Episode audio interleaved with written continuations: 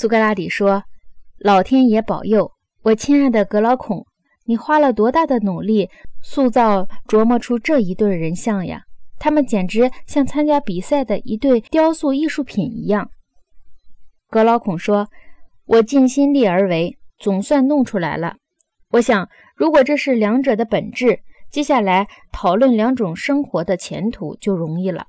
所以我必须接着向下讲。如果我说话粗野，苏格拉底，你得以为那是颂扬不正义、贬义正义的人在讲。他们会这样说：正义的人在那种情况下将受到拷打折磨，戴着镣铐烧瞎眼睛，受尽各种痛苦，最后他被钉在十字架上，死到临头，他才体会到一个人不应该做真正义的人，而应该做一个假正义的人。艾斯库洛斯的诗句。似乎更适用于不正义的人。人们说，不正义的人倒真的是务求实际、不慕虚名的人。他不要做伪君子，而要做真实的人。他的心田肥沃而深厚，老谋深算从这里长出，精明主意生自这心头。他由于有正义之名，首先要做官，要统治国家；其次，他要同他所看重的世家之女结婚。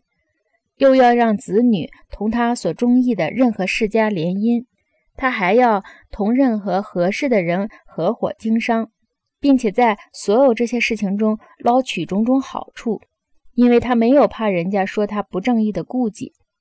人们认为，如果进行诉讼，不论公事私事，不正义者总能胜诉。他就是这样长袖善舞，越来越富。他能使朋友得利，敌人受害。他侍奉诸神，排场体面，祭品丰盛。不论敬神待人，只要他愿意，总比正义的人搞得高明得多。这样的神明理所应当对他要比对正义者多加照顾。所以人们会说，苏格拉底呀，诸神也罢，众人也罢，他们给不正义者安排的生活。要比给正义者安排的好得多。